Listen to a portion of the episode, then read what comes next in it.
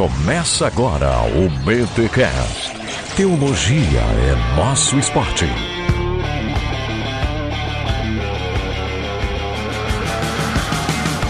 Muito bem, muito bem, muito bem. Começa mais um BT Cash de número 305. Eu sou o Rodrigo Bibo e hoje a gente vai entrevistar um Zé, mas não é um Zé ninguém.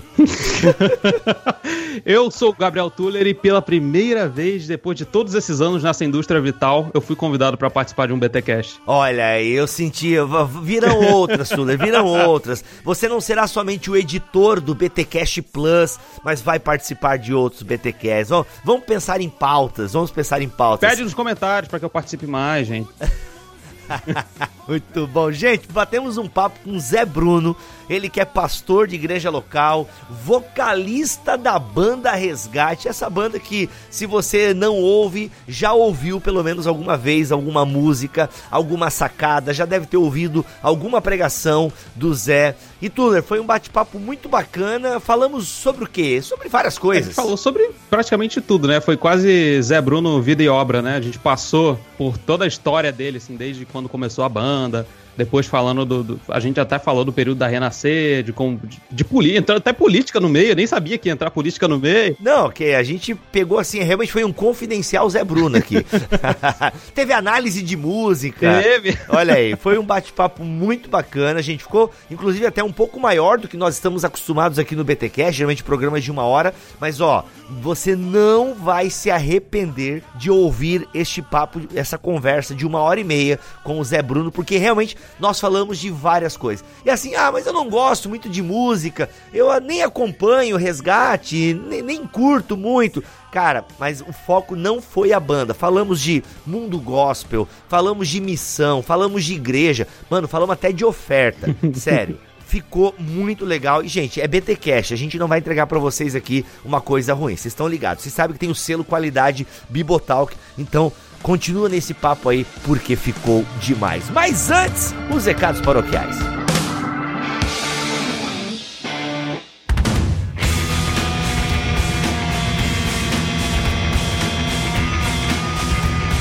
E nos recados paroquiais dessa semana, galera, quero lembrá-los que sempre que você for comprar na Amazon, inclusive a Amazon tá dominando o mercado de livros, e-books, agora tem eletrodomésticos, jogos, cara, tem muita coisa no site da Amazon. É coisa para casa, meu irmão, tem tudo que você imaginar tem lá na Amazon. Então, sempre que você for comprar na Amazon, compre pelo link do Bibotalk. Isso quer dizer o quê?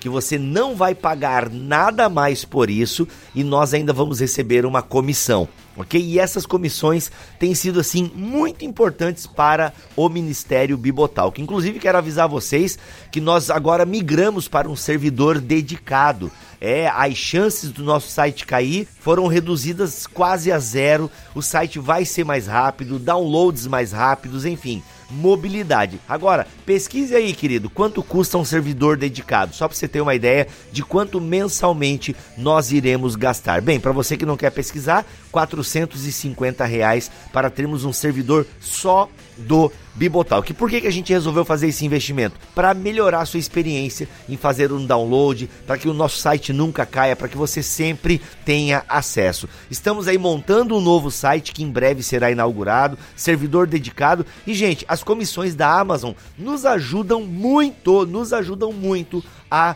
fazer esses upgrades. Claro que esse upgrade do servidor dedicado eu não conseguiria fazer se o mantenedor não tivesse me procurado. Ele falou: Bibo, vamos melhorar o acesso no site, vamos melhorar esse servidor? Eu pago a metade. Gente, glória a Deus, obrigado pela vida deste mantenedor e também pela vida de todos os mantenedores, né? Aquela galera que além de gostar do nosso trabalho, investe mensalmente em nosso ministério. Você pode fazer isso a partir de 10 reais mensais, tá bom? Mas é isso. Como você compra no link da Amazon do Bibotalk? Bem, você tem a primeira opção, entrar nas nossas redes sociais, a gente sempre está colocando o link por lá, ou muito simples, bibotalk.com barra Amazon. bibotalk.com barra Amazon. Você vai entrar numa lojinha que a gente tem lá na Amazon, mas aí você pode navegar no site, montar a sua lista de compras, fazer comprar o que você quiser e ao terminar a compra, a gente recebe uma comissão. Então não se esqueça, sempre que for comprar na Amazon, compre pelo nosso link. Isso nos ajuda muito.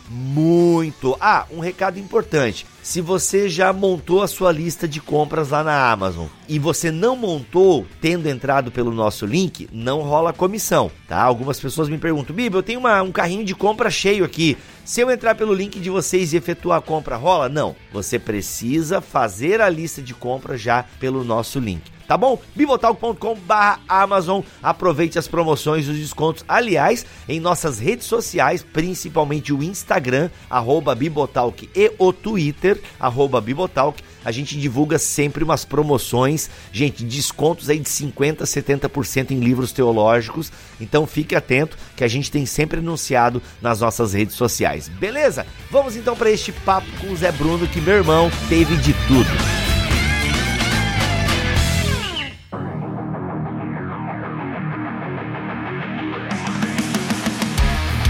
Gente, estamos aqui neste BT Cash e vocês pediram e depois, olha, de e-mails trocados e aí passou uns dois anos sem e-mails.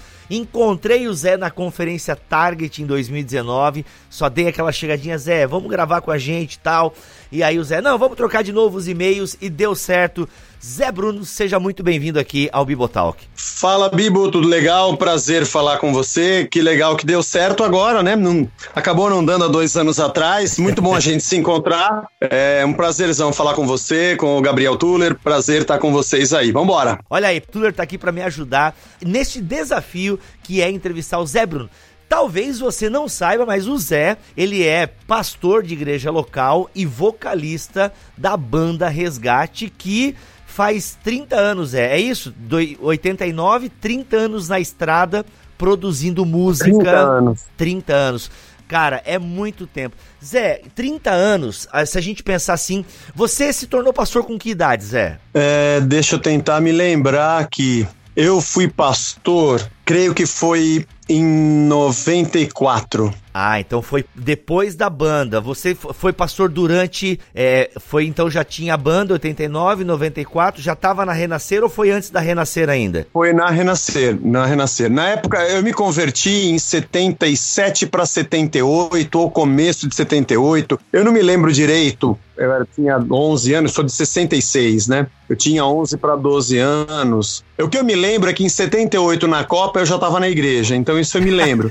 Mas é, foi, é foi, boa referência. foi por aí. E aí foi numa igreja batista tradicional da Convenção Batista Brasileira. E ali nessa igreja eu fiquei Acho que eu fiquei ali por 11 anos, se eu não me engano. Nessa igreja eu fiquei por 11 anos. Depois, eu dali eu mudei para a igreja da minha esposa. Eu a conheci num acampamento batista e a igreja que ela frequentava era uma igreja batista também, um pouco mais é, contextualizada, vamos dizer assim, porque o pastor era um pastor, era um missionário da CEPAL, pastor Eduardo Melo, querido amigo, é, esteve no Brasil há algum tempo. Aí ele foi para Moçambique, ele é moçambicano português, foi servir lá em Moçambique. Hoje é professor de teologia, aposentou do campo missionário e dá aulas é, em Portugal em Lisboa. E eu fui para lá, comecei a namorar com ela lá, fiquei mais três anos e foi de lá. Ali começou a banda, o resgate começou na primeira igreja batista do Carandiru, aqui em São Paulo. E em 91 que nós nos é, mudamos para a igreja renascer. Nós, na época não era pastor, não era líder, não era nada. Era um cara que tinha uma banda e tocava no louvor da igreja. Em 89,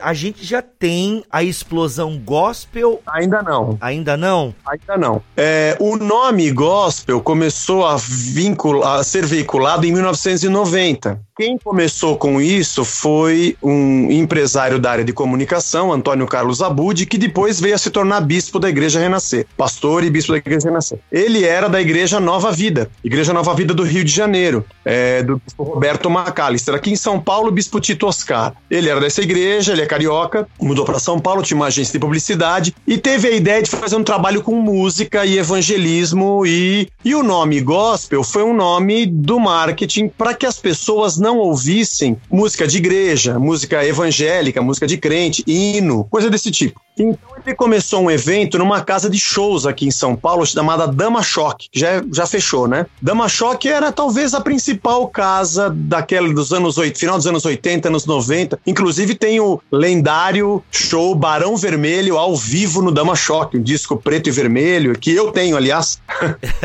Logo depois da saída do Cazuza, o, o Barão lança um disco ao vivo aqui em São Paulo, no Dama Choque, um disco antológico muito bom de rock and roll, aliás. Eu julgo um dos melhores do deles. A banda bem visceral, ao vivo, enfim. Muita coisa acontecendo no Dama Choque. Era uma casa muito conhecida aqui em São Paulo. E aí ele alugava de terça-feira e virou Terça Gospel. Isso foi na, eu acho que foi no segundo semestre de 90. E aí nós, então as bandas nós mandamos uma fita para ele, ele ouviu a fita e gostou. Ele estava iniciando uma gravadora que se chamava Gospel Records. E o primeiro álbum que ele lançou foi Rebanhão, o disco Princípio, gravado pelo Rebanhão. Primeiro disco lançado por essa, esse selo Gospel Records. E ele falou pra gente, ó, vamos gravar vocês, vai ser muito legal, tal. A gente falou assim, pô, vambora, né? Aliás, eu minto, foi no começo de 90, desculpa, foi no primeiro semestre de 90. Bom, eu sei que nós tocamos ali, depois gente, nós tocamos três vezes. Nós fizemos a abertura do show, do lançamento do disco do Rebanhão, tocamos três músicas. Depois tocamos na abertura da gravação do Oficina G3, que gravou o primeiro deles ao vivo no Dama Choque, né, ainda com a formação do Manga, do Túlio, né? Do já tinha o Juninho, já tinha o Juninho Afran,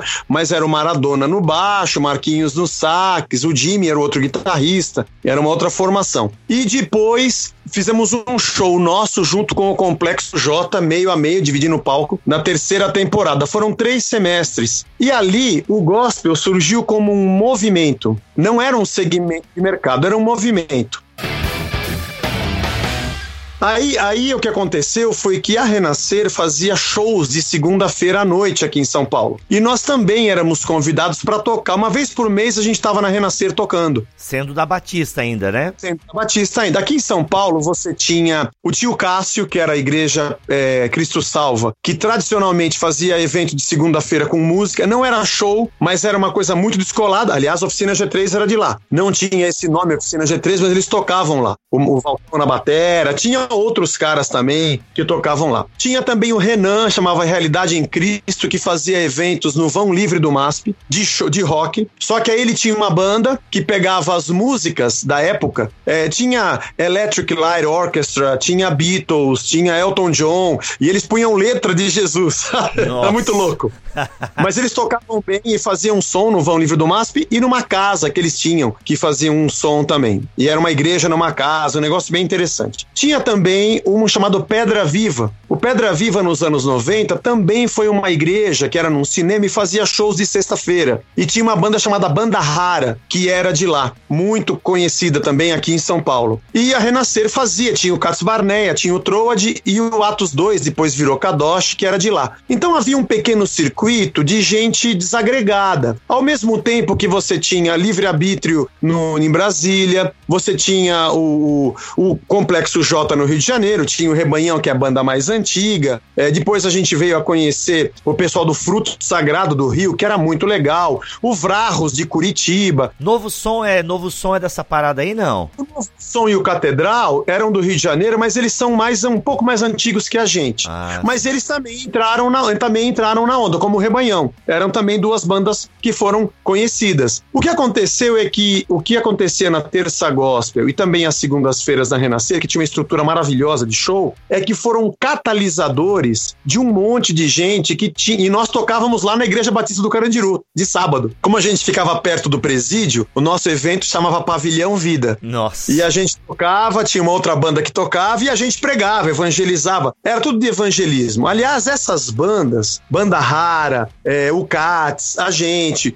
o próprio Oficina, pelas músicas você percebe, não eram músicas feitas para a igreja, não era louvor e adoração, não era worship. Era uma música que não era para gente falar para Deus, era para gente falar de Deus para uma outra pessoa. Era um movimento missional. E assim foi. O Damachoque fazia isso.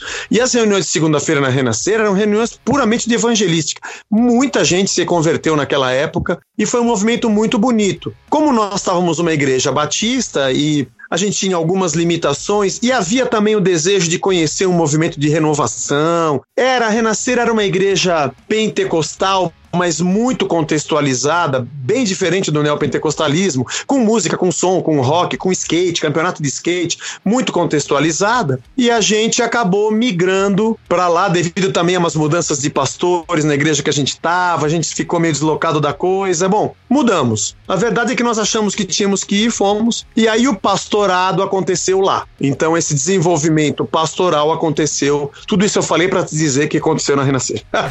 Não, excelente, excelente. E essa questão assim, Zé, a, a gente ouve as suas músicas, né, e a música da banda e tal. Eu não sei se você compõe todas elas ou se tem muita parceria, mas assim, a gente percebe que tem uma criatividade e desde as primeiras, ó, tu vê, né, como é que era Pavilhão Vida. Tem essas tiradas assim, né? A banda Resgate ela é cercada por essas tiradas, por essa criatividade e sempre até com um sentido teológico muito bacana ali. Isso vem de ti, tu se descobriu quando? Quem é que te deu esse, sabe assim, pensando um pouquinho agora na, na tua carreira, Zé, e até um pouquinho do início da banda Resgate, que vão voltar um pouquinho. Sim, quem é que te falou assim, pô, cara, tu tem jeito, tu, tu é criativo, é, e eu imagino que isso na Renascer também vai, é, vai reverdecer ainda mais, né? Porque imagina uma igreja que dialoga com a cidade e que tem skate e, e, toda pra frente e tal. Mas quando é que tu te descobriu assim, tipo, pô, eu sou. Pô, eu faço bem essa parada aí, eu vou ter uma banda, né? Que é o sonho de. Talvez. O Tuller até hoje tá pensando em montar uma banda, né? Então assim. Até hoje eu tenho isso. Até hoje tem isso, né? Mas como é que foi essa parada assim, Zé? Como é que tu descobriu? E teu irmão também tá nessa história, e daí essa galera, assim. Só conta rapidinho pra nós aí essa, é, essa efervescência aí? Eu acho que, sei lá, criatividade, sei lá, acho que é uma coisa que eu sempre tive. Apesar de eu ser engenheiro civil de formação, eu tive uma formação primeira mais matemática, lógica, né? Mas eu sempre gostei disso, sempre gostei de humor. É, tocava na igreja, gostava de música, comecei a tocar, aliás, porque eu entrei nessa igreja batista, onde eu me converti, minha mãe me levou para a igreja logo cedo.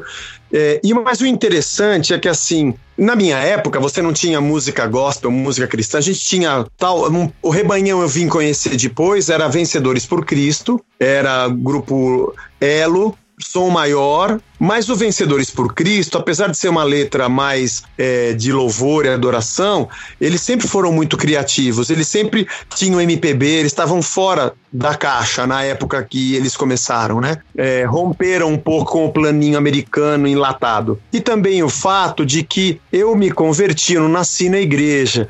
E na minha casa sempre teve muita música. Meu pai tocava sanfona, era italiano, tocava tarantela. Minha mãe cantava dupla de moda caipira com a minha tia, era mineira. E eu sempre gostei de música. Eu comecei a ouvir com os discos do meu pai, as coisas que ele ouvia. É, e assim, e aí, comecei, aí veio o rock. São Paulo é uma cidade roqueira. Eu, mesmo pequeno, eu gostava, mesmo indo para a igreja, não tinha essa coisa é do mundo, não é do mundo. Música é música. Nunca, nunca teve esse tipo de separatismo é, mais pagão, sabe? Do que é de Deus, do que não é de Deus. Então eu ouvia Beatles, ouvia Rolling Stones, adorava traduzir letras.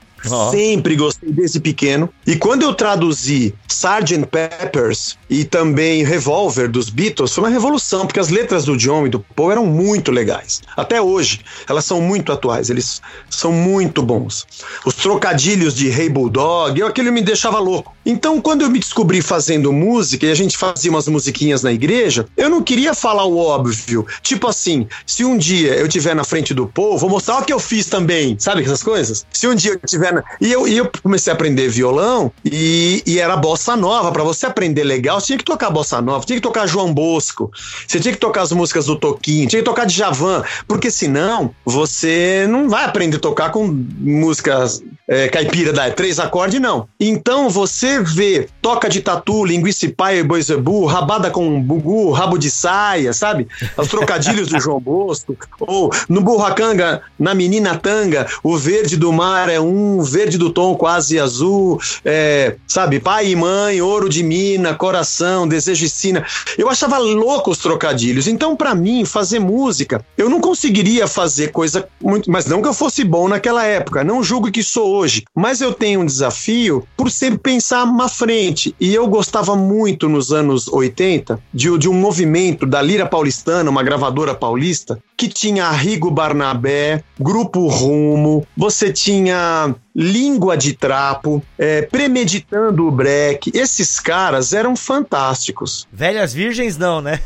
O Velhas Virgens eu conheci depois, mas eles eram pornográficos, né? É, não, eu conheci depois. Mas tinha também, na minha época, teve Joelho de Porco, teve o Terço, e depois virou 14 bis, Flávio Venturini. Eu gostava de ouvir Sai Guarabira. É, eu gostava da música brasileira desse lado, Zé Sá Rodrigues e Guarabira. Então, ouvi Sobradinho, sabe? O Mestre Jonas. Era engraçado, era bem feito. O, o, o, o Joelho de Porco era sensacional sensacional, as letras eram cômicas, o Língua de Trapo tinha uma verborragia, os termos que eles usavam, além de ser cômico, era muito rebuscado, e aquilo sempre me admirou. Então, na minha cabeça, fazer música, eu tinha que ser igual a esses caras. Eu tinha que me. Sei lá, eu achava que tinha que ser. Eu queria conversar com quem eles conversavam e só sei que foi assim. Justamente esse bom humor que acaba transpassando para as músicas que o Zé faz, né, que a banda faz como um todo, foi meio que o que me chamou a atenção assim na banda na época que eu conheci, quando eu era adolescente, né? Me mostraram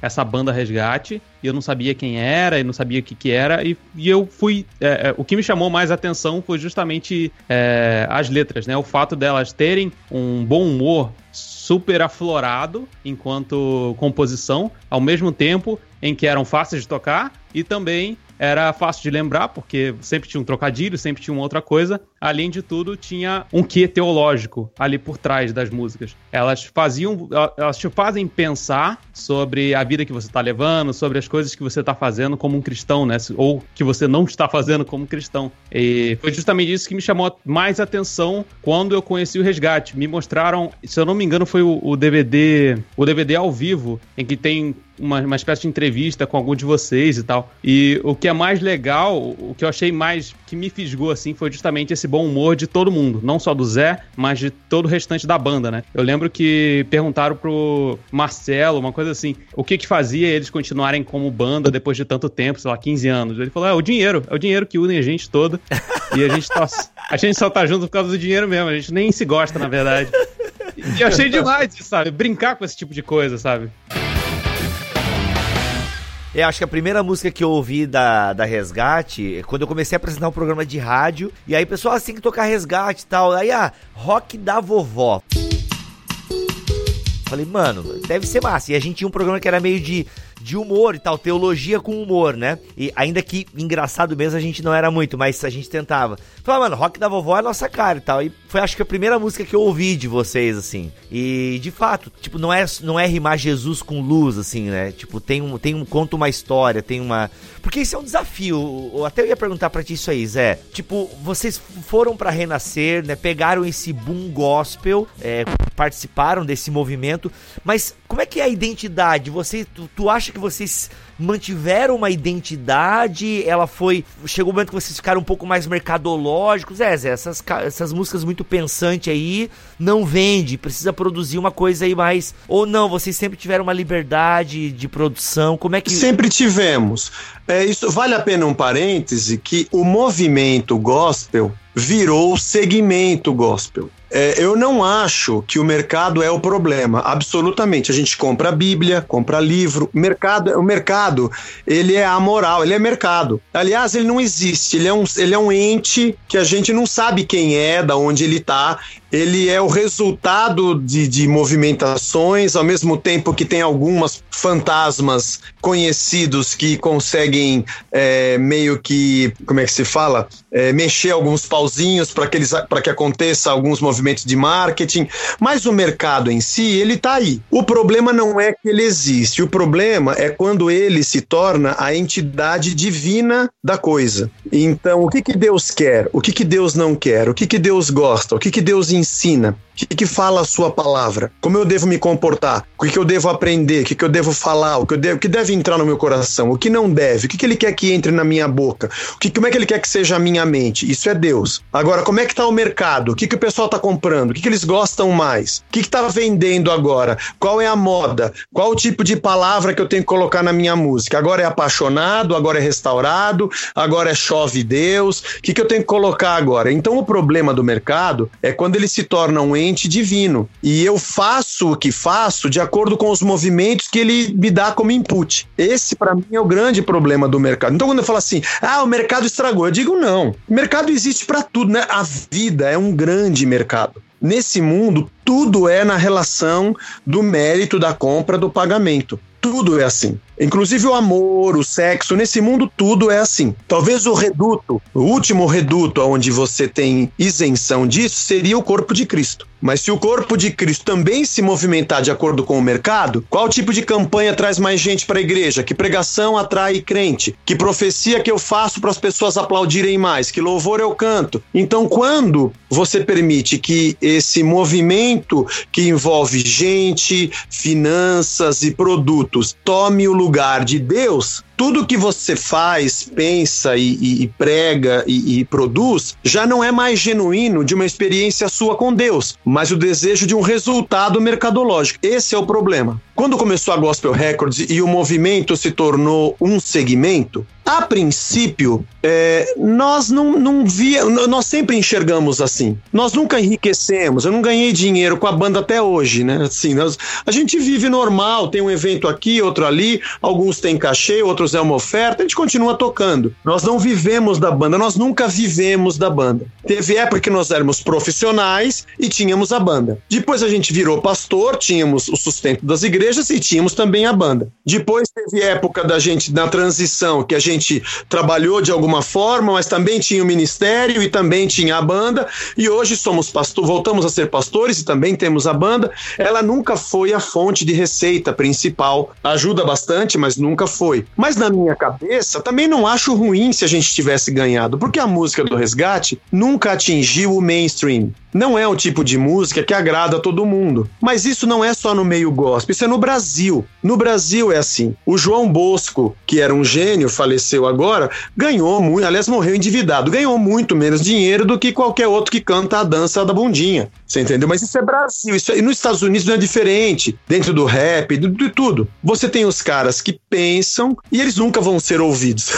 Ou muito pouco. Mas assim, você fala assim, ah, isso incomoda? É um pouco sim, mas fazer o quê? É, é sei lá, vi. Então eu acho que o mercado fez. Nós nunca tivemos imposição. Mesmo quando nós fomos para Sony Music, nunca disseram faça isso, não faça aquilo. Se eu contratei você, é porque eu quero que você toque que você toque. Não tem nexo eu chamar uma banda e querer que ela faça o que eu quero. Então não preciso de você, pode ser qualquer um. Né? Se eu quero fazer o que eu quero, não preciso de você. Então sempre houve. Eu acho que enquanto nós fomos da Renascer, e vale lembrar que a Renascer fez uma virou uma chave de uma igreja contextualizada pentecostal clássica para uma igreja neopentecostal que tem o comércio do sagrado e o comércio da unção. Aí você coloca a teologia da prosperidade, que eu não sei se é teologia, essa coisa do apostólico, do apostolado, esse negócio do poder, da unção, da troca de milagres por dinheiro ou por ofertas ou por campanhas, ela migrou nesse modelo. Mas mesmo estando lá dentro, se você pegar todos os álbuns do Resgate, eles sempre sempre foram cristocêntricos. Talvez tenha algumas músicas a gente, a gente não toca muito, porque o final tem uma parte que talvez fosse mais bairrista daquele momento. A música A Resposta, para nós, ela é um pouco triunfalista. A gente não canta mais. A música Meus Pés, aliás, que tem uma parte da pregação do Estevão no meio, tem uma frase que a gente acha que hoje a nossa exegese não seria a mesma.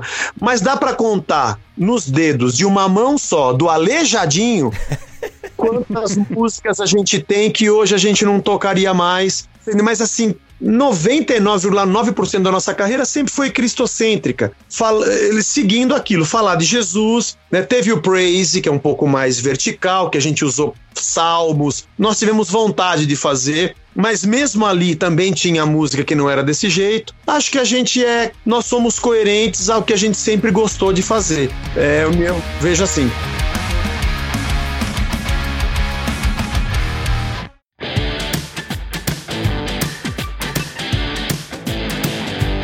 Zé, você falou da Renascer, né? Você falou dessa transição, então vocês pegaram essa transição teológica na Renascer. Cara, como é que foi assim? Você tá lá dentro, né? Você tem. Você sente a maré mudando. Como é que foi essa sensação? E quando foi assim, tipo, mano, não dá mais, assim. Quando é que vocês sentaram na banda, sei lá, um dia, galera, não dá mais. Porque se não me falha a memória, foi que em 2010 que vocês é, saíram da Renascer, né? Então, pô, tem uma história aí, né, mano? Tem, pô, tem um, tem um chão aí. Foram 14 anos na Igreja Batista e 18 na Renascer. Olha aí, é uma história, né, cara? É. E agora temos nove de Casa da Rocha, né? Então, como é que foi essa aí?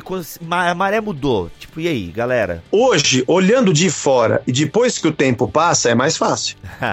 Imagino. É muito mais fácil, faz muitas análises, né? Mas eu acho, pelo, pela lembrança da, das pregações, que foi entre 98 e 2000 que começou uma, uma virada é, sutil na maneira da igreja pensar. Eu me lembro que eu, eu, morei no Rio, 99, 2000, 2001, morei fora de São Paulo, fui pastor, bispo fora da, de São Paulo, né, abri igrejas no Rio de Janeiro. Quando eu volto em 2002, a igreja já estava tava um pouco mais nessa coisa centralizada na figura do líder. Era menos, era bem menos, aliás, né? Era bem menos. Veja, eu não estou dizendo isso é, em tom de crítica, eu já fui mais azedo, eu estou apenas relatando fatos, né? Boa, boa. Uhum. Acho que pessoas que possam ouvir e são da Renascer, Deus, Deus os abençoe. Eu tive boas experiências, outras que não foram boas, mas segue a vida. Mas o que acontece é que quando você está dentro, você percebe menos, eu eu acho. Porque também nós chegamos lá, era uma única igreja no bairro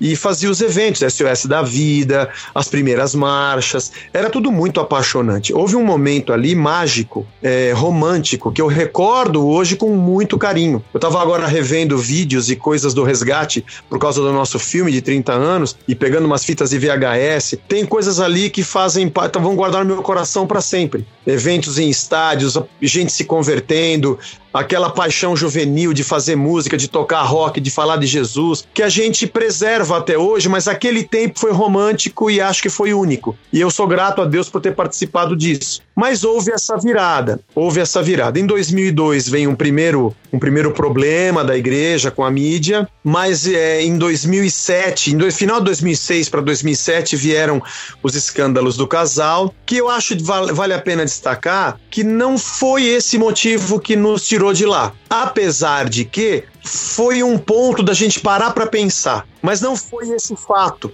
O que aconteceu, talvez, foi que nós começamos a, a, perceber, na hora da dor, é quando dói que você para para ver o que está acontecendo. E eu acho que nesse momento de 2000, 2007, 2008, 2009, início de 2010, estamos falando de três anos e pouquinho, é, foi que a gente passou por um processo de repensar a vida, de propósitos, de missão. Não foi, não foi assim da noite para o dia, foram três anos. E nós quatro somos é, não é unha e carne, é a pele e a carne, sabe? A unha ainda vem depois, hein? A gente é muito ligado. Então, tudo que a gente fazia, a gente conversava. Ó, isso aqui não foi legal, isso aqui você achou daquilo, aquilo eu não achei bom. Às vezes, não, não, gente, não é bem assim. Tem isso também, né? Não, não é isso, calma, pessoal.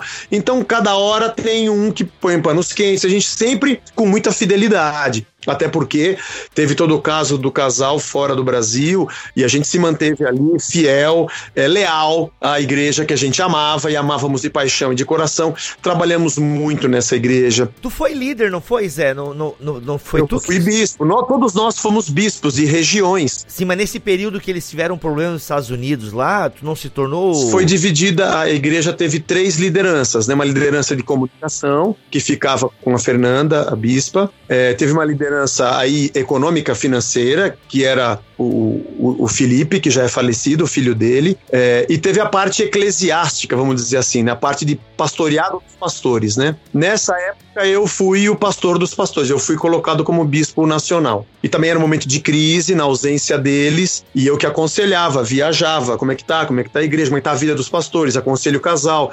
Eu acabei fazendo, não sozinho, havia uma equipe de bispos, né? Mas eu era o cara que. Eu era uma, uma boa referência contava com é, admiração da igreja e me dediquei bastante e fiz com o meu coração aberto e não, e não tem como dizer o que, que você faria se fosse de novo. Faria a mesma coisa, porque era o que eu imaginava na época, era o meu momento de vida, era meu entendimento da época e eu, assim, vivi, preguei. Não percebi no início que o triunfalismo e a prosperidade eram perniciosos, não percebi que essa, esse monopólio da liderança apostólica era pernicioso.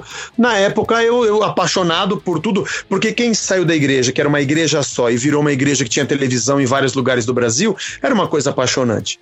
E nascer, eu vi muita gente se converter, eu, eu participei de nascimento, sabe? Apresentação de crianças, fiz o casamento, é, velórios, acompanhei famílias. Você está dentro de uma igreja, mas nesses últimos três anos foi que a gente começou a pensar, até que culminou com a volta deles e o tempo passa e a gente achou que nós sempre oramos para que se fosse Deus confirmasse e nos desse a hora boa para que isso acontecesse. E assim aconteceu em 2010 e nós seguimos. Eu tinha no coração uma certeza que a gente deveria começar um trabalho, não sabia nem como, nem quando, nem onde, mas aí é a história de que Deus vai encaminhando. Então, na verdade, a nossa grande crise foi teológica. Olha aí. Quando você se acorda dentro disso, tudo que eu ouvi nos 14 anos de escola dominical, instituto de inverno, sabe como é que é? Acampamento batista, toda a minha tradição teológica, que eu não era teólogo, não acho que sou também hoje, mas não fiz faculdade teológica, eu era engenheiro, mas tudo aquilo que eu aprendi começou a bater de volta na minha cabeça a graça, a centralidade de Cristo, a missão da igreja. Tanto é que quando nós nos desligamos, começamos a Casa da Rocha, tem algumas pregações no YouTube lá do começo, alguns irmãos pregavam tal, é, gravavam, e tem aí no YouTube meio histórico. Nós já, apesar de não termos feito faculdade teológica naquela época, mas a gente sabia que nós deveríamos voltar para o Evangelho, para a pregação da transformação do caráter do ser humano, para a centralidade Cristo e por uma opção nossa, não mais pentecostal. Olha só. O entendimento daquela época e eu continuo com o entendimento assim hoje. E nós começamos a Casa da Rocha desse jeito. Zé, é, uma pausa aqui. Tem alguma música que retrata esse momento, assim, tipo, dessa descoberta, né, daquilo que é velho e que começou a fazer sentido novamente, assim? Pô, essa música, ela marca bem esse nosso novo insight, uh, essa nova perspectiva, para que é a, a velha nova, na verdade, né? Todo aquele álbum vermelho do carro, ainda não é o último, ele foi feito parte dele, nós ainda estávamos na Renascer, eu, eu, eu componho talvez 98% das letras. Das letras, vamos dizer assim, 99, às vezes o Hamilton e o Jorge dão alguma dica, né? A maioria das letras eu faço só. Às vezes riffs de guitarra vêm do Hamilton e inspiram uma melodia e eu acabo fazendo as melodias e as letras, mas, mas tem algumas parcerias nossas, mas geralmente a letra sou eu que faço. Então essas essa essa fase, ele tem músicas antes e no meio do turbilhão da saída. Eu acho que a música Vou me lembrar para mim, para mim, o compositor, ela é emblemática, né? Lembre-se de quem é, bebeu do fel amargo de uma taça, tipo assim, vamos voltar para Cristo, né? Que ainda existe quem torça para assistir uma desgraça, dos fariseus que engordam com aquilo que, que é nosso e os mercenários que cobram para nos dar o que é de graça. Então essa letra, ela é um pouco disso. Eu preciso de eu vou me lembrar de tudo que eu fiz, sabe? De que de quem eu sou, mas que mesmo assim eu não eu nada sou, e tudo vem dele. Então, é, que não há mais ninguém melhor do que alguém que se fez pobre. Então essa é uma letra que é uma é um é um, é um, é um grito para a centralidade de Cristo. Ela foi feita bem na transição mesmo. Mas veja, esse disco tem Jack, Joe e Nancy. Mano, essa aí eu até tenho vergonha de perguntar pra ti assim, mas explica essa pra nós aí. explica essa pra nós aí, por favor. Eu gosto de uma banda chamada Yes, dos anos 60, final dos anos 60, uma banda de rock progressivo. Eles têm uma música que se chama Time and the Word, uma música muito bonita. Há um tempo, e isso tá claro para mim, e o tempo é agora. Há uma palavra e essa palavra é amor e eu tô certo disso. Esse é o refrão da música. Time and the word. O tempo e uma palavra, né? É o tempo é agora e a palavra é amor. Eu gosto muito dessa música deles. E por acaso, eu, eu faço muito nesse álbum, isso acontece muito hoje também. Aliás, essas 30 músicas agora tá cheia disso. A gente faz a eu faço a melodia. Me vem uma ideia lá, lá, lá, badá, badá, e eu gravo isso sem a letra. E depois eu faço a letra. Algumas músicas eu faço letra e música juntas, acontece, é tudo junto. A letra primeiro, raríssimas vezes não vou me lembrar de alguma. Talvez uma frase ou outra, mas eu, eu não consigo pensar sem a, sem, sem a métrica é, da, da melodia, né? Mas enfim, é, é, é minha deficiência. Eu preciso de ter o violão na mão. Mas enfim. E essa música eu tinha ela toda na minha cabeça, e eu a melodia, mas eu não tinha letra. E um dia que eu tava parado sem fazer nada com a melodia na cabeça, tava com um papel na mão e comecei, sabe, você fica rabiscando, pensando alguma coisa, né? Atendi um telefone aqui e eu, por acaso, escrevi Time and the Word. Que é o nome da música do Yes, lembrei da música, né? There's a time, and the time is now is right for me. Comecei a escrever Time and the Time and tá emendando. Pô, vou fazer uma letra assim. Fazer uma letra exatamente assim. Ai, e aí, a, a, letra eu demorei uns 20 minutos para fazer, porque aí é você achar a palavra, né? Achar a palavra, a historinha engraçada, né? Assim, vai. A história também foi acontecendo de acordo com os fonemas que eu ia achando. Tem que ir pra algum lugar essa história aqui, né? E o refrão em inglês, o Dudu Borges achou fantástico. Essa aqui é a melhor música do disco, achou demais. Mas tem uma outra curiosidade: a música que abre o disco, pra você ter uma ideia, a música que abre o disco. A Hora do Brasil? É... A Hora do Brasil. A ideia dela veio também um pouco da situação. Eu estava na igreja que o casal passou. Apesar de ter acontecido tudo o que aconteceu, culpa ou não culpa, é uma questão deles, não é minha. Mas a imprensa se aproveita muito disso. A imprensa é um poder no Brasil. E essa música é, é um pouco de crítica à imprensa. Aliás, é uma crítica à imprensa, né? É, eu fico cansado de ver a maldade no meio da rua. Aqueles que é, ganham a ganham vida. A vida e outros que perdem a sua. É gente que quer o mal, pra gente que faz o bem, é gente de dignidade que vive com medo de quem não tem, porque se alguém publica uma coisa sua no jornal, até você provar que é mentira, se ferrou. Tem gente que morre por falsas acusações. O falso testemunho, por incrível que pareça, ainda hoje acontece. Fake news não existe só da mídia digital. Ela já tinha na impressa. Então é um pouco disso. Por isso que eu falo que das bancas de jornais, não precisa aprender quem eu sou nas pobres bancas de jornais, né? No que está escrito nos jornais. Então é um pouco disso. Eu sei que eu vou viver, eu falo do verbo, que é Cristo, é a verdade, né? Esse é o que está escrito dentro de nós. Mas essa música nasceu do jogral. A terceira série C do ensino fundamental, eu fiz a música e eu ia ouvindo no fone de ouvido. Na época era o iPod. O iPod. E eu ficava ouvindo para ver se. Às vezes eu tava andando de carro, eu ficava ouvindo para ver se pintava uma ideia de letra. Quando chegou nessa parte, essa coisa de. Eu falei, putz, eu vou fazer um jogral. Aí eu escrevi o jogral. Do jogral eu fiz o resto, entendeu? Nossa. Então essa, é assim que acontece. A genérica, mano, para mim, a melhor música deste álbum. Cílios postiços Assim, é, a arte é muito pessoal, né? Eu, inclusive, posso dar uma interpretação a que eu quiser aqui. A partir do que você lançou o CD, essa música é minha, né? Mas fala um pouquinho pra nós da, da genérica. Já que a gente entrou agora nessa fase meio explique a letra pra nós aqui, é, a genérica, mano, é, nossa, eu inclusive já, eu já fui esse genérico e eu acho que é uma luta minha para não ser esse genérico, né? Fala para nós aí. Diz para mim que tem um pouco de autobiográfico aí também para não me sentir tão mal sozinho nessa aqui. assim, no, no, no álbum anterior que se chamava Até o Envelhecer, eu fiz uma música que eu gosto demais, apesar de que ela ficou muito longa e chata de cantar ao vivo. É O Médico e o Monstro eu me lembrei do filme, que acho que é de 1922, 1921, e eu pensei num cara que tivesse uma dupla personalidade. A música, ela é um toque pro evangelismo, pro arrependimento, né? Ou você é uma coisa ou você é outra. E a música tem todo um clima de mistério, o videoclipe dela é com imagens do filme, né?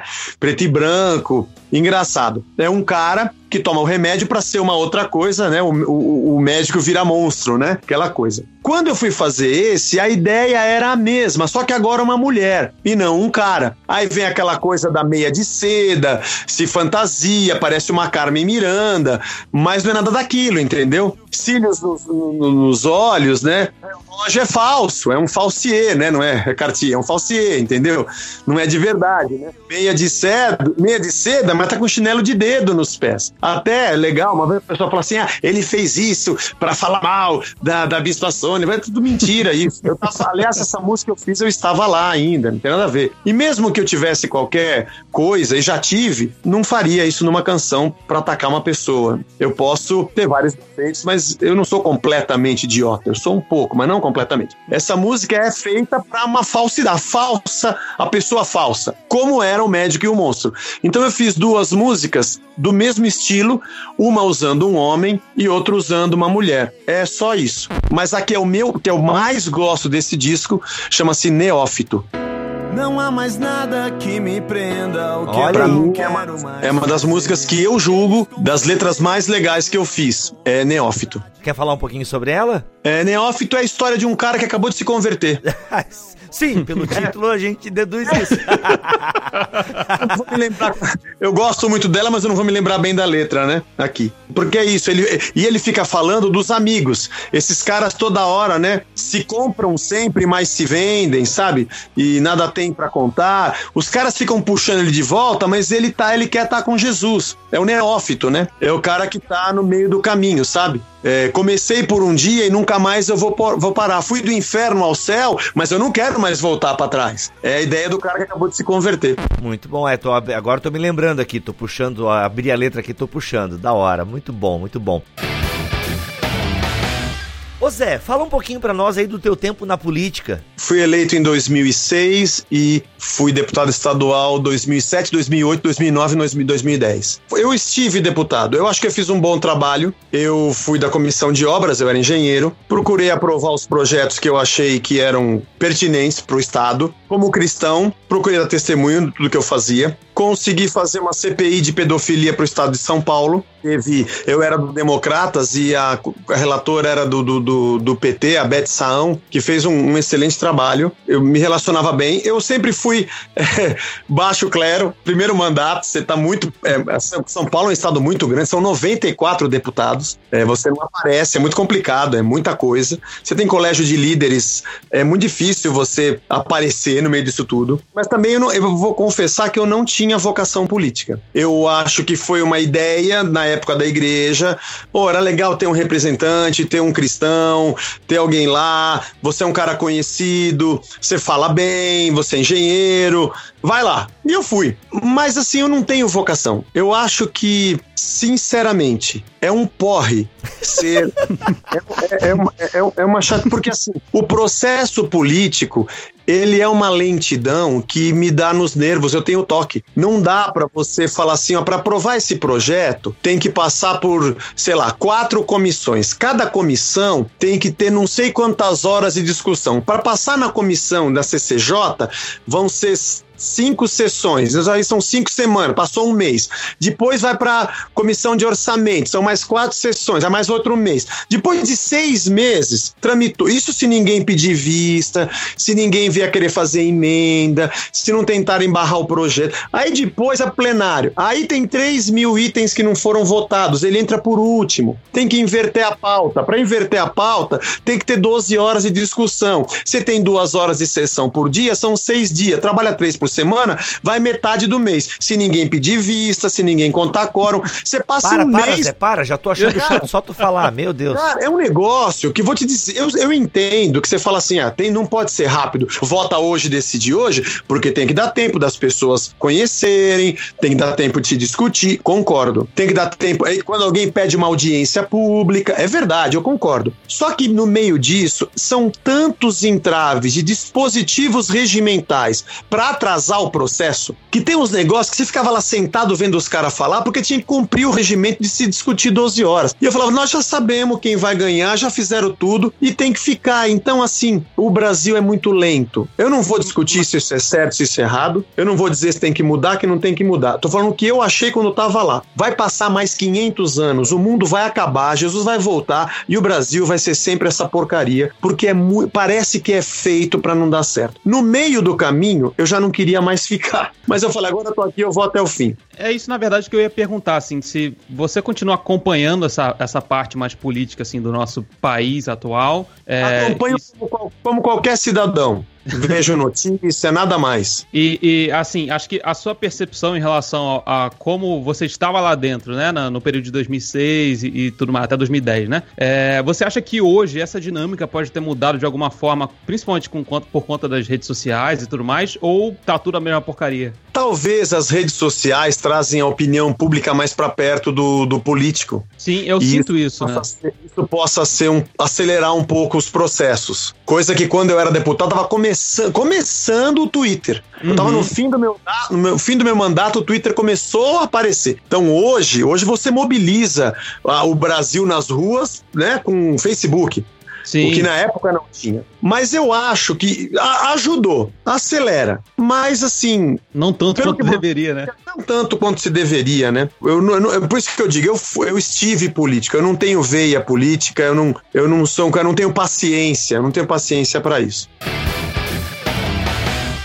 Então você é um pessimista político, você acha que é isso aí, já teve lá dentro e pessimismo político na veia. É, não sei se é pessimismo. Eu julgo para mim que é um realismo. Você conseguir que 513 deputados federais sejam ágeis, mesmo com a renovação que teve, uma casa de leis que funciona com colégios de líderes é uma loucura. Você já tem ali a cabeça dos partidos decidindo o que vai ser votado. Ainda que o deputado possa romper com o que a bancada quer, mas você tem 513, mas você não tem 513 decidindo. E na verdade, se você tivesse 503 discutindo, aí que a coisa ia demorar 10 anos para se resolver. Você não ia conseguir fazer nada. Mas assim, Zé, na época que você entrou, assim, ou que você que colocaram isso no seu coração, né? De você querer ser um cristão ativo na política e tal. Você imaginava que ia conseguir fazer uma diferença assim grande dentro é, da política? Ou você estava lá mais para, entre aspas, cumprir o seu papel como cristão né, é, dentro da política também? Você acha que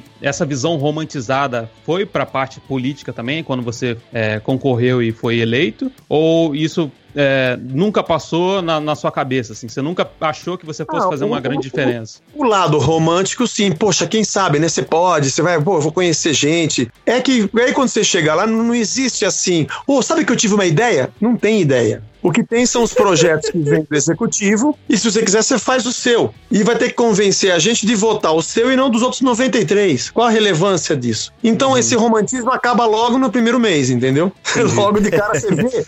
Você vê que é um trabalho burocrático, lento, e ele é político. Ele é de, de conversa, de negociação, de, sabe, de você, mas é importante. É, é por isso que eu digo que eu acho que eu fiz um. Você conseguir colocar a CPI da pedofilia pedofilia, que foi a única coisa que eu fiz, que eu acho que é relevante. Na época era uma coisa que estava muito em, em, voga no, no, no, governo federal. E tinham outras CPIs na frente, na fila, e é uma ordem cronológica. Todos os líderes e partidos tiveram que aprovar para que eu passasse na frente.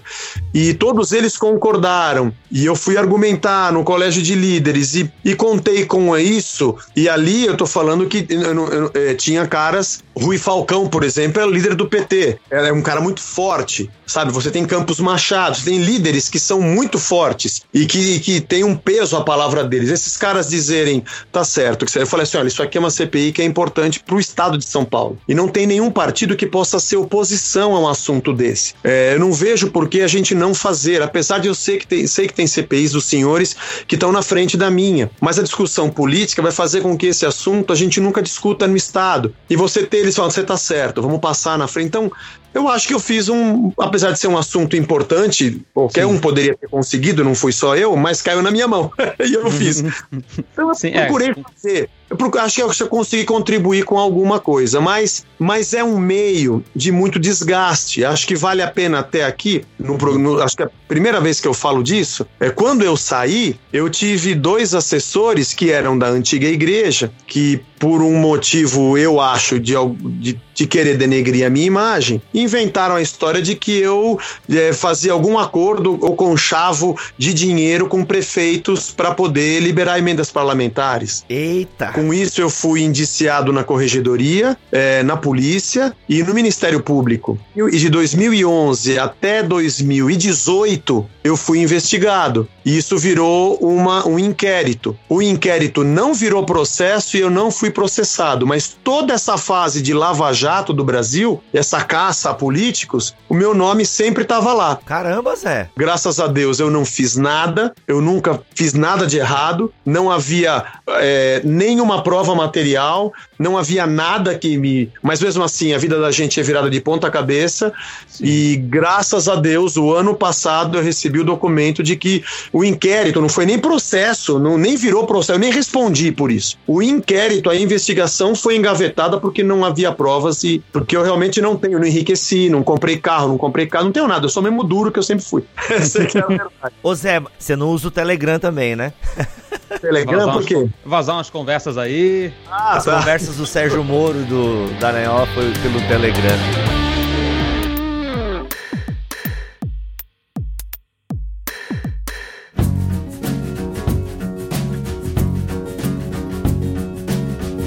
Zé, pra gente encerrar esse papo aqui, porque eu sei que você tem muita coisa para produzir, tem mais três músicas saindo aí pra gente ah, em agosto. Elas já estão já, já prontas, já foram. Só sai dia 5, uma da nossa mão já saiu. Agora estamos trabalhando 5 de setembro.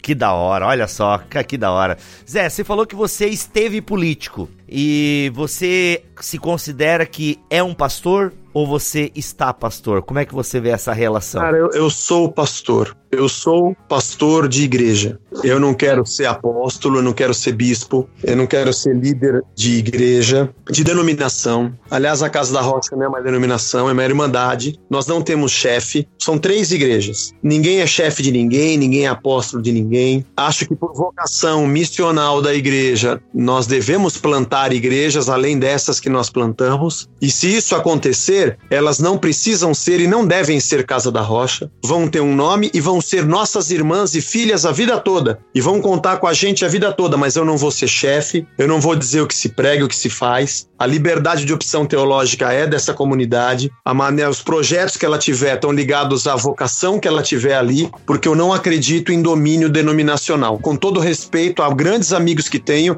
que fazem parte de denominações. Eu não acredito no modelo denominacional. Já fui batista e já fui neopentecostal. Quando eu era batista, eu não era pastor, mas ouço as histórias e vejo, porque conheço amigos. E da Igreja Renascer também era um movimento, era um modelo episcopal é, de controle denominacional. E eu sou pastor de igreja. Eu prego, eu faço, eu dou aula, eu faço casamento. Aliás, Domingo fiz um casamento, saí correndo do culto, fui casar dois jovens da igreja, é, faço velório, visito gente em hospital. Quando eu tenho tempo, eu não consigo ir em todos, temos outros, outros líderes, tem outros pastores. Então eu adoro pregar, eu gosto muito de tocar, adoro tocar, mas a pregação acho que eu gosto mais de pregar do que cantar. Olha aí. Ensinar. Eu sou, eu sou pastor. E, e falando, falando como membro da igreja lá do, do da casa, né? É, é, isso foi uma coisa que me chamou a atenção eu era recém-chegado do Rio de Janeiro, aqui para São Paulo, não conhecia praticamente ninguém, né? Só tinha alguns amigos que eu tinha feito na internet. E eu sabia que existia a Casa da Rocha, sabia que existia uma igreja aqui em São Paulo, que era do, do, do Zé, do cara do, do resgate, e do que eu acompanhava era uma teologia muito saudável. Eu assisti aquela entrevista que você fez com o Iago, né?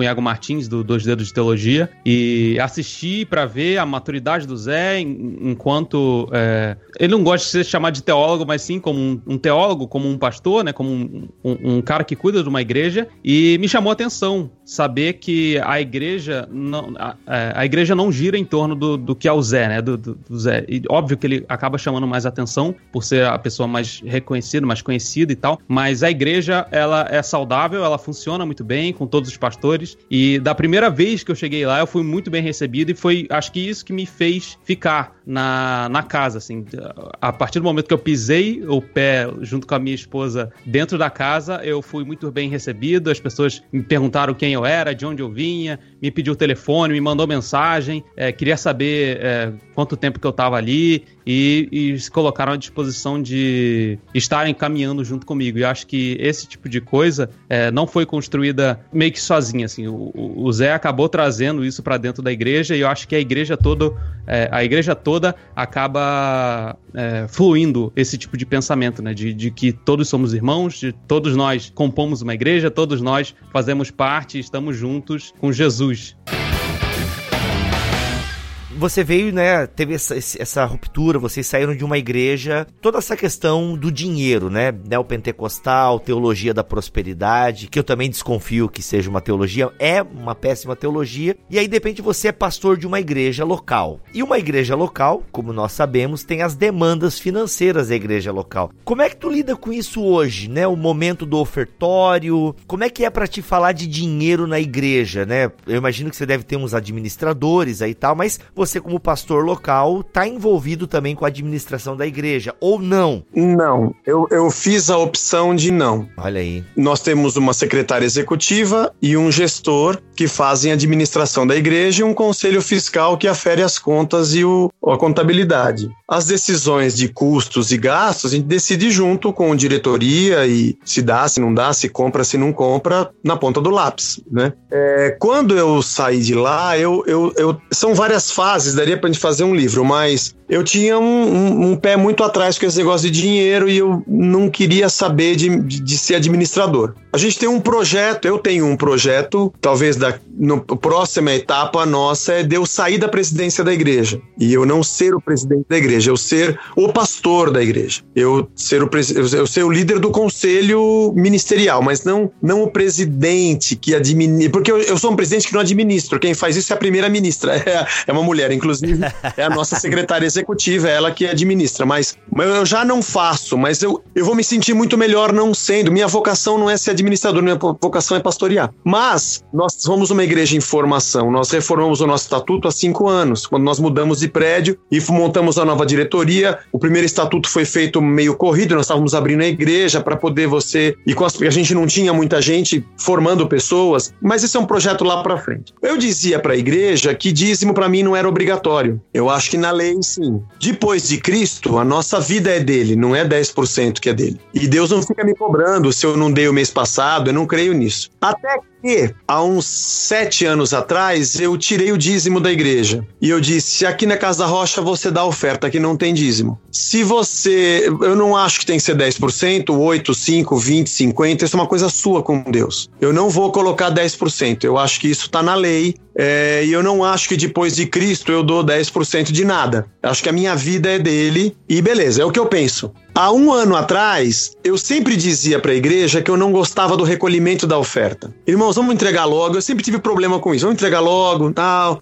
Até que um dia eu me deu um estalo, eu conversei com os pastores, expus tudo que eu pensava. Eu coloquei tudo que eu pensava, ou para o nosso conselho, para o nosso diretoria, e tinha alguns pastores juntos, e disse: eu, eu quero tirar o recolhimento de oferta da igreja. Eu não quero mais ter ofertório na igreja. Eu acho que uma pessoa que vem aqui, tudo na minha cabeça gira em torno da missão. Eu creio na missão integral da igreja. E eu acho o eixo de pensamento da minha cabeça é missão. Transformação do ser humano a adoração da comunidade e quem é transformado e adora não consegue sair das quatro paredes sem missionar. E eu não consigo pensar em você trazer alguém para dentro e ah, quer ver que vão pedir dinheiro daqui a pouco? Se eu não fosse cristão, é a primeira coisa que eu ia pensar. Aliás, é só você circular nas universidades e conversar com gente que não é na igreja, porque a primeira coisa que vão perguntar se você é evangélico é se você dá dinheiro na igreja. É a primeira pergunta. É a primeira. E aí o pessoal embarcou na minha. E nós, há um ano, nós não temos recolhimentos de oferta. Nós temos lá atrás um gasofilácio na saída no hall, pessoa quer deixa lá sua contribuição, sua oferta. Temos maquininha se a pessoa quiser fazer direto na conta da igreja, ou ela faz transferência, ou ela faz depósito. Então nós não temos recolhimento de oferta. Você fala, Zé, passar por perrengue? Ainda estamos passando. pessoal esquece? Esquece sim. Dá problema? Dá problema sim. E o que acontece? Eu falo para a igreja, se você não entregar, a gente vai ter que parar. Mas eu não vou ficar correndo atrás de gente grande. Vamos fazer, mas eu tô muito feliz. Nós estamos completo. Em agosto a gente completa um ano que a gente. Não, não, mais do que isso. Nós começamos em, em abril do ano passado. Nós estamos já quase um, um ano e três meses aí, sem recolher oferta. E eu tô feliz e eu não acho que todo mundo tem que fazer isso. Eu não acho nada. Eu só acho que eu tinha que fazer. Quando alguém me pergunta, ah, mas você tá ficando louco? Eu falo, gente, eu não tô colocando nova teologia. Eu não tô dizendo que todo mundo tem que fazer. Não tô dizendo que é errado fazer. Dízimo é... A palavra dízimo está na Bíblia. E entregar também está na Bíblia. Essa é, uma, essa é a minha hermenêutica. Eu tô pensando uma comunidade numa cidade como São Paulo, que um cara entra aqui, ouve uma música legal, ouve uma pregação e vai embora para casa. E ele vai perguntar pro amigo, pô, legal essa tua igreja, não tem dinheiro aqui? Como é que vocês vivem? É a pergunta que ele vai fazer? Como é que vocês vivem? Ah, isso é uma coisa nossa, a gente deposita o quanto a gente quiser e pronto.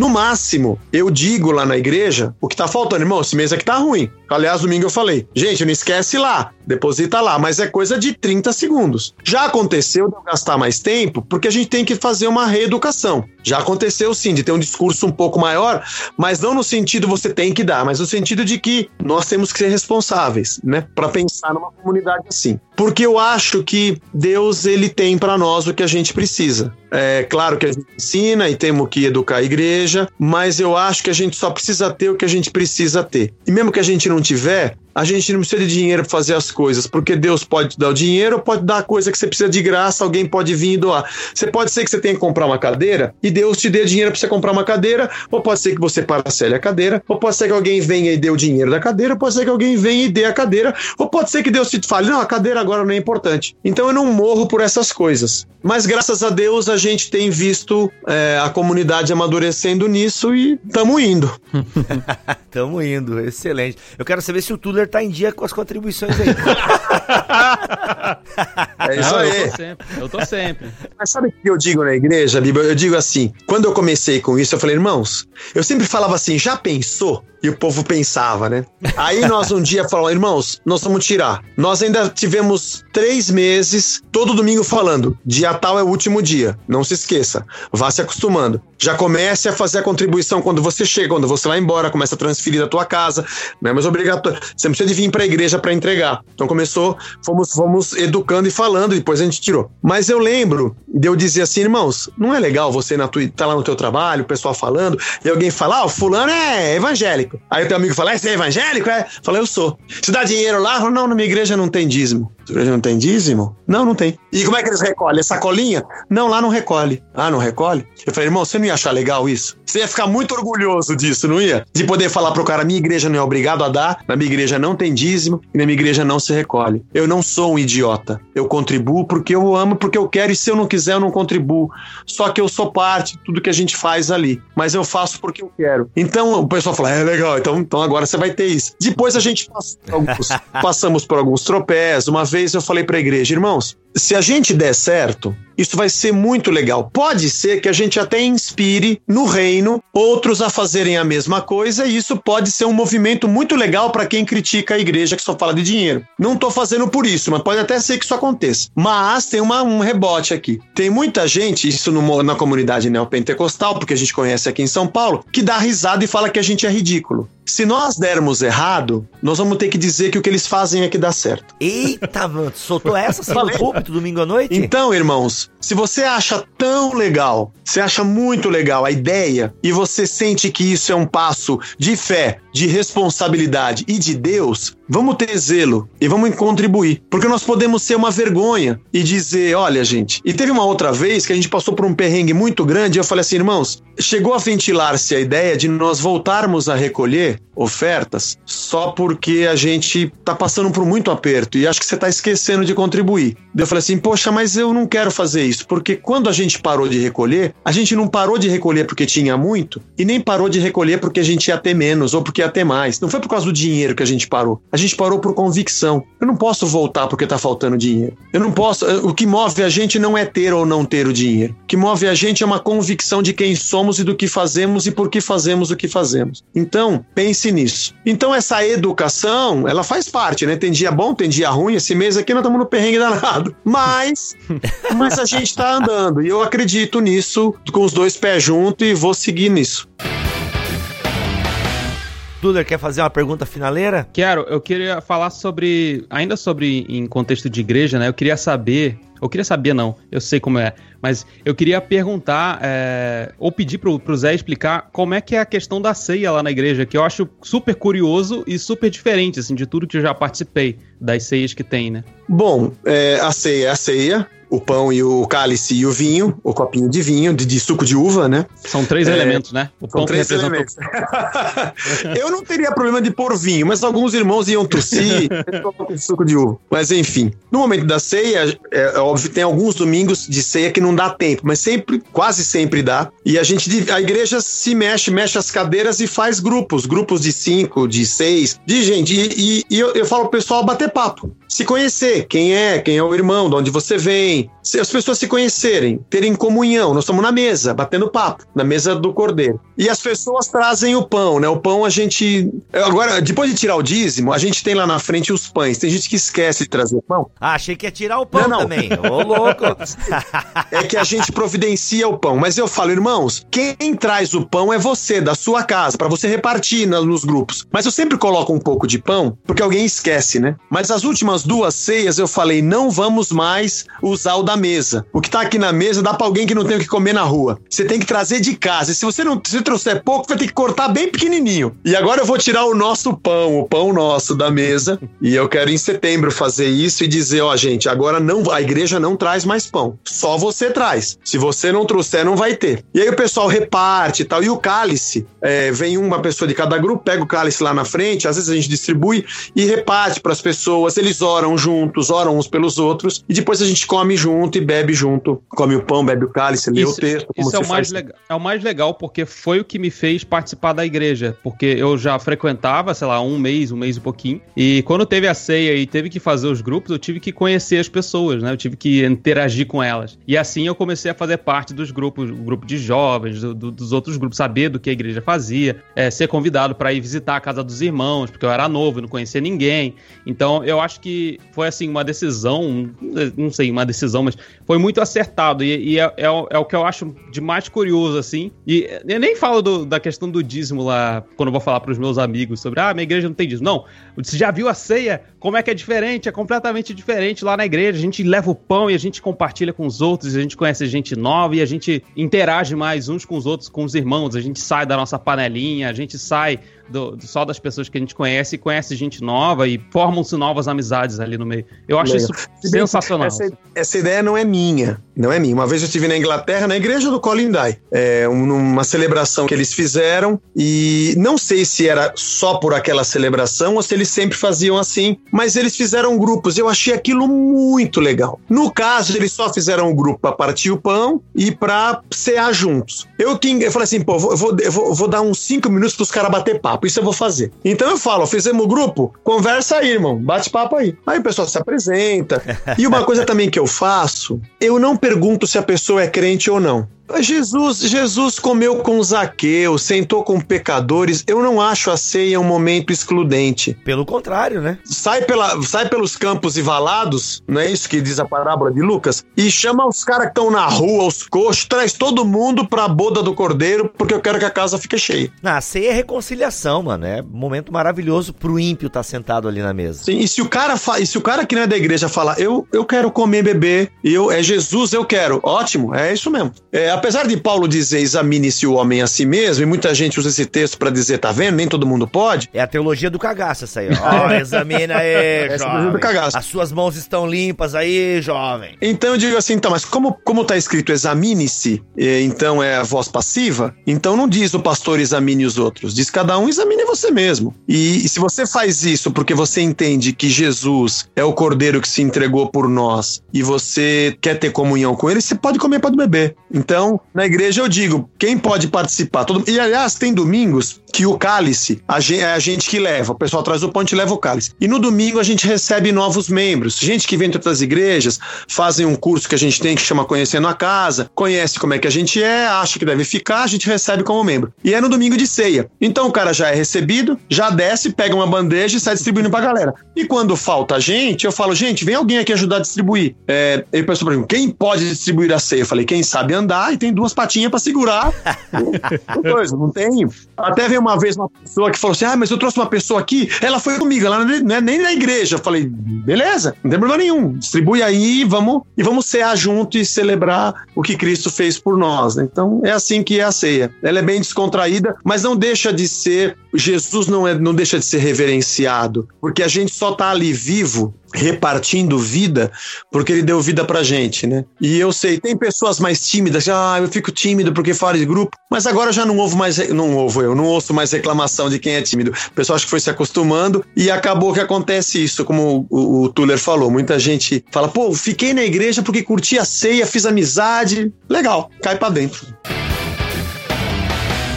Ô Zé, qual foi o teu tema da monografia? Perguntas e mais perguntas, mas você tem agora formação em teologia, não tem? Sim, eu fiz um mestrado por quatro anos lá na Servo de Cristo, que eu quero Toda vez que eu tenho tempo, oportunidade de falar, eu falo. É um seminário que eu guardo no meu coração. Ano que vem vou pro doutorado em ministérios. Ziel Machado é diretor do seminário. Foi um cara muito, e ainda é um cara muito importante na nossa vida na Casa da Rocha. Um dos caras que eu tenho assim em alta, em admiração, pela simplicidade, pelo coração, pela seriedade que ele tem com as coisas de Deus, com o conteúdo e conhecimento que ele tem. E todo mundo que eu, que eu encontro, eu falo, cara, vai pro Servo de Cristo, vai fazer um mestrado, vai fazer um curso, vai.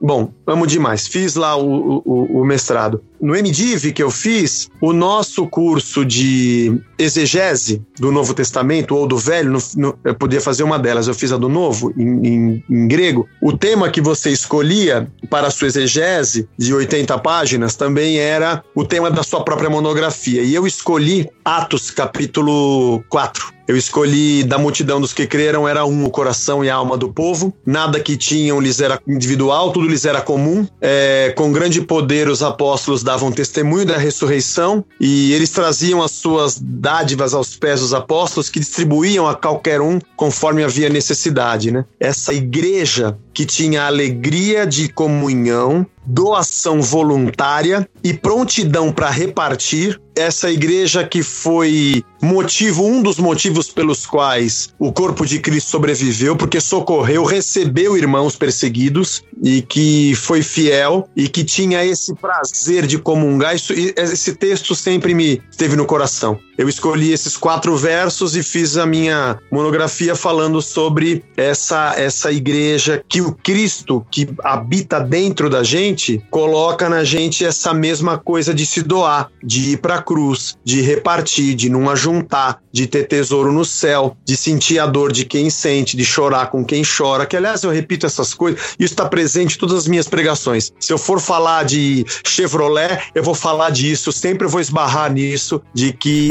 igreja é gente ligada a gente, é membros uns dos outros. Não há sentido de ser um auditório que vai ouvir apenas a Didaquê. Eu preciso ser um com quem está do meu lado e nós dois juntos temos que sair para fazer a missão e ser testemunha lá fora. O John Stott tem um livro Igreja Autêntica, eu gosto muito, tem um trecho que ele fala: a gente se reúne para adorar e a gente não consegue ficar sem falar, então a gente sai para missionar. E quem a gente ganha, a gente traz junto para adorar. E ele também tá tão cheio da contemplação que ele sai para missionar. E os que a gente ganha, a gente traz para adorar. Então esse movimento de missão e adoração, ele é contínuo e não para. E isso enche meu coração, eu gosto muito desse texto, esse foi meu tema. Legal. Foi publicado, Zé? Quer publicar? Como é que é? Podemos conversar. Não, Quer não, publicar? Não, Foi. Ele, porque ele também, ele também tem os contornos de uma exegese, tradução do grego, sabe?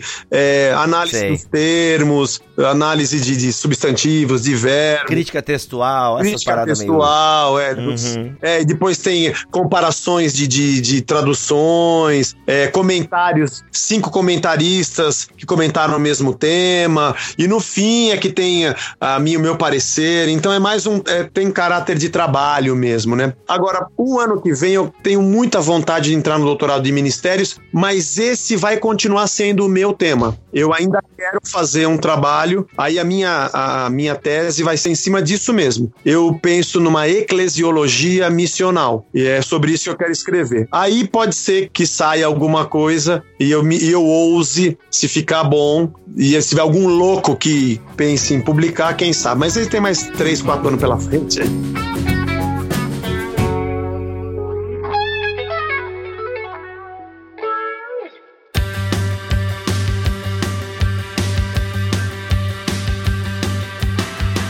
Zé, obrigado mesmo, cara, por esse teu tempo aqui com o Bibotalk, para contar um pouco da sua história, trazer algumas reflexões. Foi um tempo muito proveitoso para mim e não tenho dúvida que foi também para os nossos ouvintes. Legal, eu que agradeço pela oportunidade de falar, de bater papo. Para mim é sempre um prazer a gente conseguindo acertar a agenda. Tamo dentro aí. E o Tuller, valeu, a gente se vê na igreja lá. Um abração. Valeu, pastor. Um abraço.